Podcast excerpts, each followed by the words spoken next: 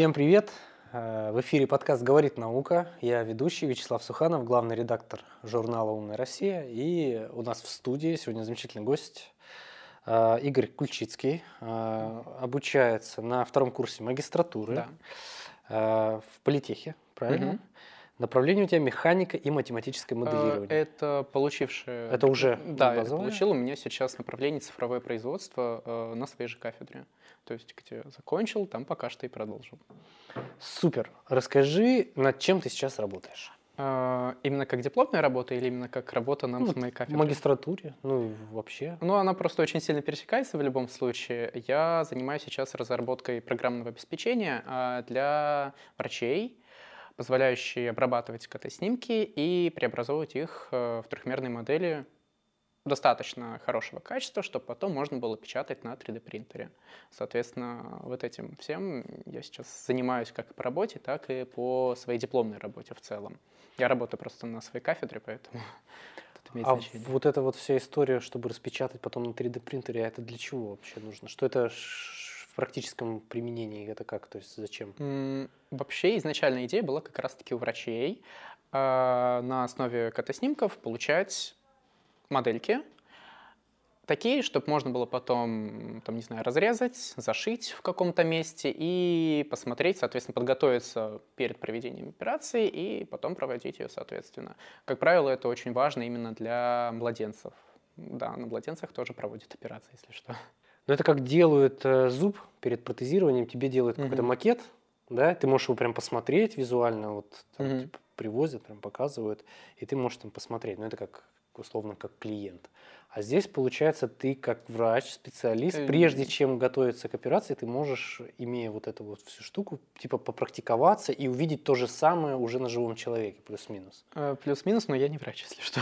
Нет, типа, я понимаю, ты разрабатываешь только Да. вот эту всю историю. Э, Просто самая важная вещь тут в том, то, что на самом деле много существует приложений, которые просто могут преобразовать э, КТ-снимки в трехмерные модели, но вопрос э, в качестве остается, конечно же, и с тем, что приходится врачам как минимум исследовать много других различных программ, которые вообще никак не связаны с ней, хотя бы для постобработки. То есть постобработку, конечно же, вот сейчас э, в программном обеспечении мы, конечно же, его кидаем. Но сильно подробно, опять же, я говорить про него не могу, так как все-таки программа в разработке идет. Мгм. И есть какое-то соглашение о неразглашении, скорее всего. Э, Его пока нет, но тем не менее я заранее перестраховываюсь просто.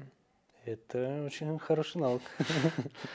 А, Соответственно, в будущем твоя работа, она поможет как раз делать о том, о чем я сказал, да, помогать врачам как-то снять с них вот всю вот эту вот э, волокиту с цифровизацией, с какими-то навыками непонятных программ. Ну, в том числе, конечно. Ну, то есть помимо волокиты, э, в целом еще же работается над тем, чтобы адекватно передавались модельки, которые потом можно было вообще печатать. Мгм. Ну, то есть как бы это очень просто удобно, им будет типа получили снимки, загрузили в программку, что там поделали, получили модельку, поставили на печать.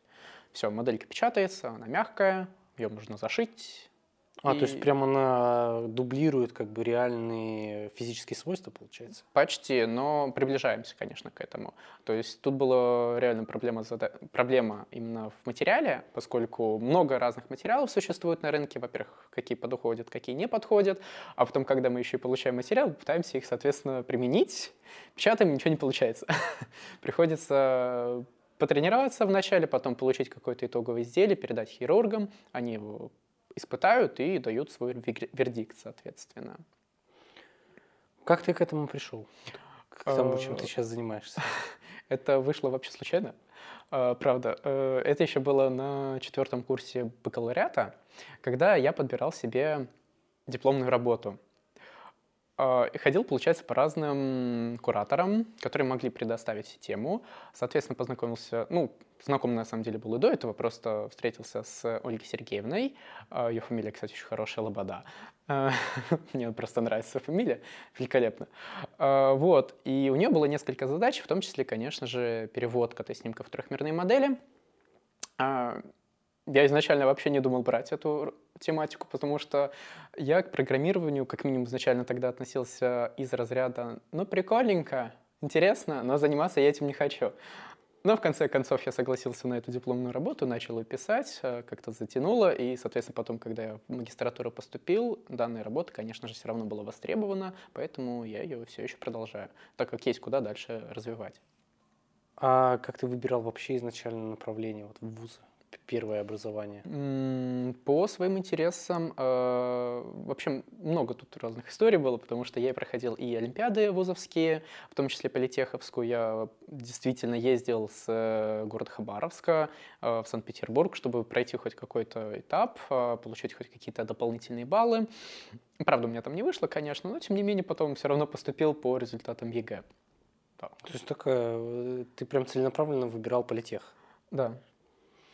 Круто, что у тебя все сложилось с политехом.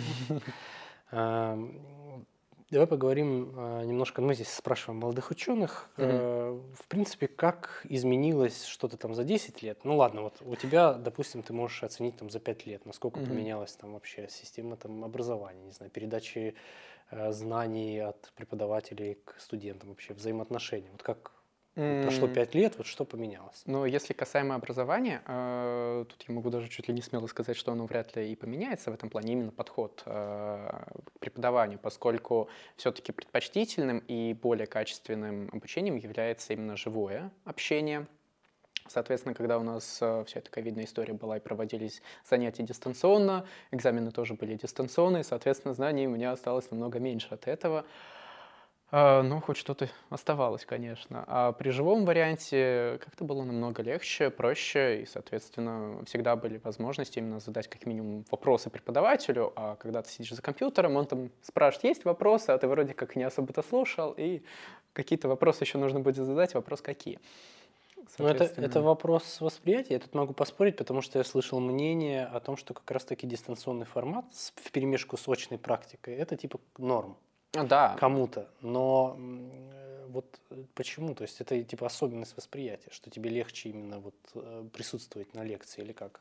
Тут стоит э, тогда немножечко уточнить и ограничить некоторые вещи.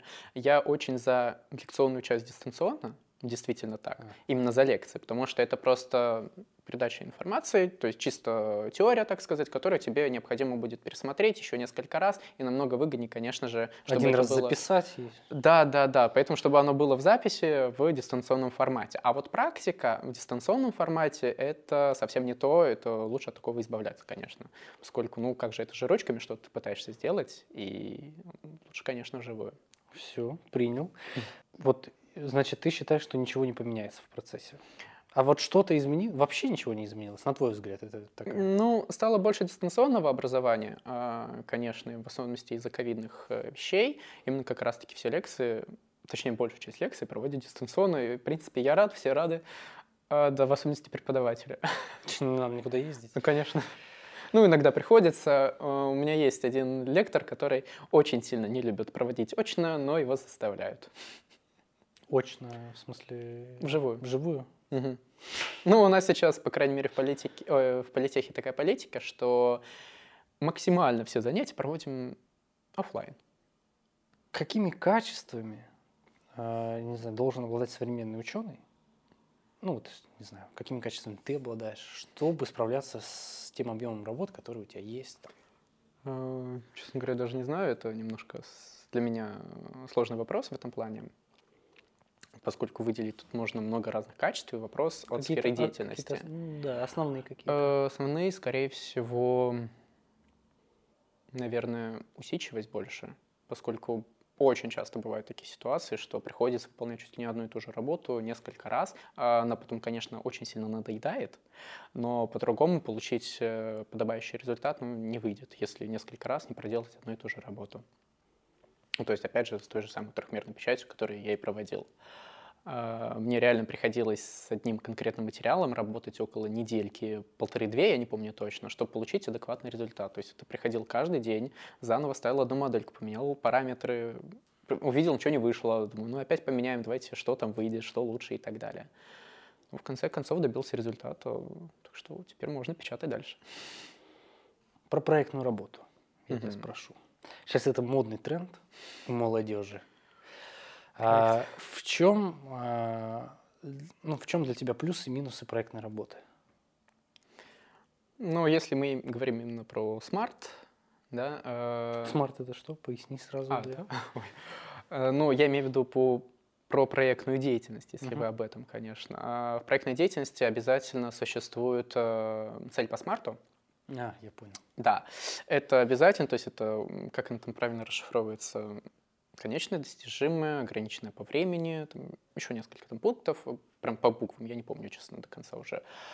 Э, но в любом случае сама по себе вещь, то есть именно чтобы поставить цель по смарту, это очень хорошо, поскольку позволяет как минимум определить, что вы действительно конкретно хотите получить, а, какими способами вы хотите достичь этого и вообще в какой срок. Потому что мы, в принципе, можем поставить любую цель ну, в какой-нибудь э, неограниченный срок и будем идти неограниченно, соответственно. То есть где-нибудь до конца жизни, может быть, не в нашей жизни имеется в виду. Соответственно, это позволяет хотя бы хоть какие-то рамки поставить и получить э, действительно каких-то результатов. А почему важно ставить рамки? Без них это все на самотек пускается? Без них это выходит бессмысленно, получается. Ну, это мое мнение в данном случае имеется в виду. А, ну, просто выходят, появляются такие ситуации, что ну вот ты хочешь что-то сделать, а, сроков никаких не поставил, думаешь, ну это будет сейчас временным, да. Ну а мы помним, что самое постоянное — это временное, конечно же. Поэтому рамки всегда нужно быть. А в творческих задачах так тем более. Хоть какие-то ограничения должны быть. То есть у нас, скажем, если безразмерный бюджет, а что мы с этим безразмерным бюджетом можем сделать? Даже, есть хоть, даже если есть какая-то там маленькое ограничение, какая-то небольшая установка, это уже будет замечательно. Можно же сделать э, интерьер в квартире как и отвратительный за тот же самый бюджет, и хороший, в принципе, за тот же самый бюджет. Просто сколько денег потратите. А все остальное идет в кармашек уже дизайнера. Угу. А, то есть все зависит от профессионализма в данном случае? Это не только. Не только. Вы что? А, рамки же позволяют просто, так сказать, смотреть в нужном направлении. Угу. Дисциплинируют. Угу. Как ты видишь свою дальнейшую, не знаю, научную жизнь вообще? Чего ты хочешь там в ближайшие там, 5 лет, 10? Ох. Это в любом случае сложный вопрос, а, поскольку я до конца еще не определился. У меня есть два варианта. Я хочу как и заниматься научной деятельностью, так и, наоборот, уйти от науки довольно-таки далеко. Я хочу попробовать себя в геймдизайне. А, мне это вполне интересно. Ну, то есть я занимаюсь хоть и IT, но как-то вот именно трехмерное моделирование дает о себе знать, и почему бы не попробовать и программирование, и моделирование одновременно. То есть геймдизайн идеально в этом Создавать, подойдет. Э, получается, объекты, да, вот все вот эта история? В том числе, ну, геймдизайн это же, получается, создание игр любых, э, то есть это работа как и с трехмерными объектами, скажем, то есть мы там создаем персонажа, рисуем его, анимируем, и потом еще программируем, как это будет взаимодействоваться с пользователем, в том числе, либо с пользователями, смотря что это. Что повлияет на вот куда тебя занесет, ты не знаешь. Пока То нет. есть может случиться так же, как ты говорил у тебя в начале, что mm-hmm. типа качнули туда и что-то оно и едет. Да, да. А, какой бы совет ты дал себе самому, не знаю, вот э, в то время, когда ты был школьником, чтобы как-то легче войти в эту взрослую жизнь, там, mm. айтишника, там, не знаю, в политех, вот какой-то такой бесценный совет себе и там в прошлом или сверстникам. Ну, один единственный, конечно, это действовать самостоятельно. Но вроде как я и, так этим делал, это все делал. А, я просто стал самостоятельным достаточно рано в этом случае, то из-за того, что я поступил в политех, соответственно, я переехал в Санкт-Петербург и действовал абсолютно самостоятельно, мне приходилось учиться все это выполнять. И, соответственно, если бы я был бы, скорее всего, с родителями, поступил бы в своем местном вузе и даже бы получил бы хорошее такое же образование, то, скорее всего, бы они бы мне, конечно, действительно помогали, но я понимал бы, что они очень сильно в этом случае обо мне заботятся, и мне как бы тяжелее принимать свои собственные решения было бы. Вот. А так, э, у меня без вариантов. Надо учиться, надо идти делать дальше. Как выглядит э, такой, знаешь, типичный твой рабочий день? А, мой типичный рабочий день? Да, потому что есть много мифов. Как, какой, день, какой день недели? Ну, вот э, будни, рабочие будни молодого э, специалиста. Нет, это ученого. не помогает. Э, дело в том, что я работаю на своей кафедре, и в этом случае очень удачно. Я разрабатываю программное обеспечение на своем собственном компьютере. И так как я все-таки разрабатываю на своем собственном компьютере, мне очень удобно выполнять его, просто спокойно сидя дома.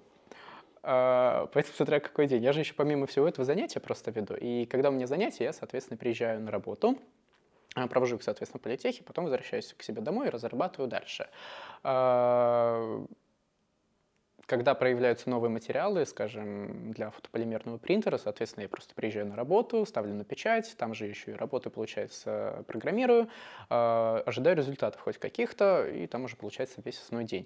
То есть как бы у меня в основном это чисто программирование, поэтому я чаще всего дома нахожусь, нежели чем выбираюсь куда-то. Поскольку для, для меня это очень удобно. Проснулся есть, спокойно. То есть ты сам себе э, контролируешь рабочий Да. процесс. Мгм.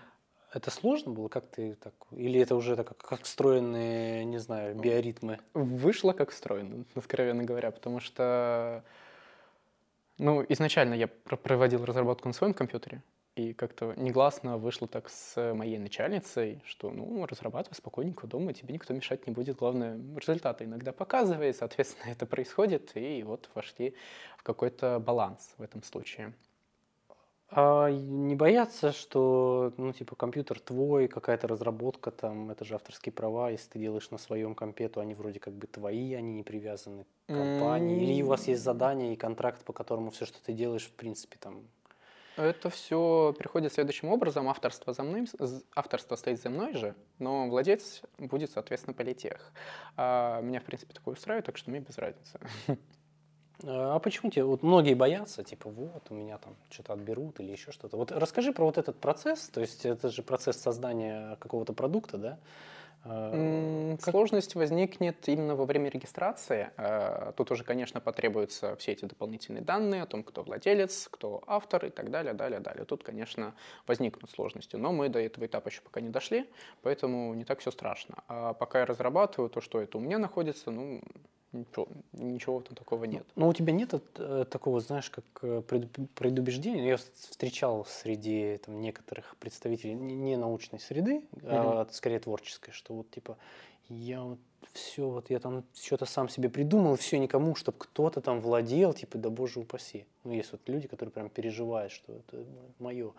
Но авторские права, они же, они, вот они, если ты все сделал сам, Мгм. они тебе, они неотчуждаемые никогда. Единственное, что ты либо получаешь за них деньги, либо нет. Вот э, тебя это вообще не парит. Не парит, потому что все-таки это не совсем даже коммерческая история все-таки вещь. А, Она, понятно, будет, конечно, немножко финансироваться, там все остальное. Мне от этого, конечно, деньги в любом случае приходят. Состоит, главное, в первую очередь, авторство за мной, чтобы я мог его запихнуть в портфолио и потом идти, как бы, если что, дальше. А, Поэтому не переживать тут, ну, незачем пока что. Ну, то есть, я, как бы, ну, Главное, чтобы было реально подписано, что именно авторство за мной, если что, можно было бы действительно этим, так сказать, хотя бы хвастаться. То есть просто показать, что Мгм. э, Ну, это в я любом к этому случае. причастен. Да, это просто как бы в любом случае моя дипломная работа, она и так, и так будет принадлежать политеху. Тут без вариантов. Это все-таки выпускная квалификационная работа. Все выпускные квалификационные работы принадлежат политеху. Эх.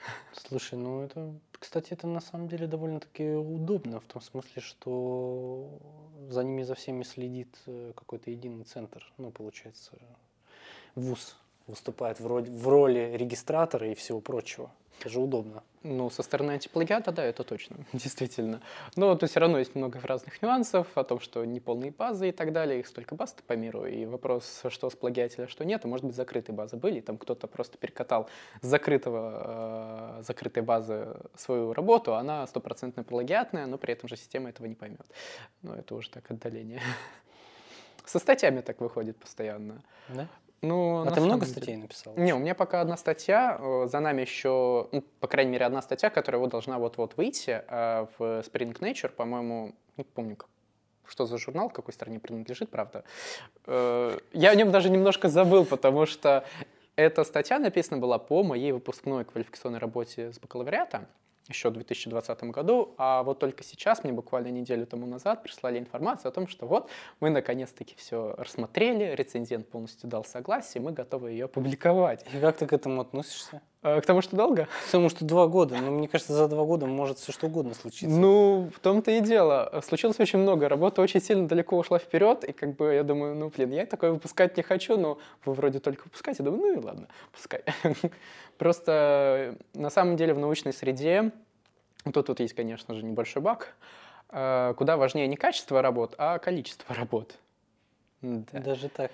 Почему? Ну, так вот выходит, потому что намного же проще просмотреть количество работ, нежели чем просматривать каждую работу, что она из себя представляет, даже несмотря на название. Название может быть всегда красивым. Баг, да? Да, да, да. Ну, а чем это не баг на самом деле? Ну, то есть я это как минимум считаю так, потому что работ может быть много разных и плохих, и быстро еще выполняться. Главное, они публикованы. Э, Вопрос, конечно, в каком журнале. Это действительно тоже имеет значение, но тем не менее. А журнал, получается, является как рецензент, ну, как, как такой типа цензор. То есть, если, Мгм. если какое-то прям авторитетное издание, то все, вопросов нет. Э, Ну, вопросов нет, скорее всего, меньше просто будут их задавать, потому что там рецензенты, конечно же, проверяют очень сильно докон- доскон- досконально, да. А, И получается, если все-таки статья выходит в публичное представление, его же потом проверяют другие люди из научного сообщества, как бы это же постоянно выходит. А что тебя вообще мотивирует? Вот Из-за чего ты всем этим занимаешься? Ну, мне изначально нравится трехмерная печать. Э, Я ее действительно очень сильно обожаю. Я с ней вообще познакомился еще, по-моему, даже в шестнадцатом году. Э, Я ходил в дополнительное образование еще тогда, и там обновили, получается, топ образование, и там появился 3D-принтер, которому мне дали чуть ли не ограниченный доступ. У меня был огромный макет просто какой-то звездной системы, ну, имеется в виду не солнечной системы, а именно космической станции. Я ее просто спроектировал в 3D Max и напечатал на 3D принтере. Он там огромный стоит на стенде. Мне это интересно было. Потом еще в школе одновременно почему-то появился принтер, меня допустили. Думаю, ну ладно, что-нибудь напечатаю. И, соответственно, после всего этого как бы все начали там говорить, вот, смотрите, у нас появился принтер. И только один ученик смог что-то на нем напечатать. Думаю, ну, спасибо. Вот, и все время меня 3D-принтеры почему-то преследуют, так сказать. А, Приехал в Санкт-Петербург, а, в университете опять 3D-принтеры, у меня есть доступ к ним, я опять что-то могу печатать. Устроился на работу в конторе, там опять 3D-принтеры, опять меня они все время преследуют. В общем, история веселая, поэтому, скорее всего, не я иду за ними, а они, скорее всего, за мной. Слушай, ну это прям, это здорово, это призвание в какой-то степени. Немного. Спасибо тебе большое. У нас в гостях был Игорь Ключицкий, магистр э, политеха, э, Да. который занимается всякими прикольными штуками. Спасибо тебе И большое. вам спасибо за приглашение. Все, всем пока.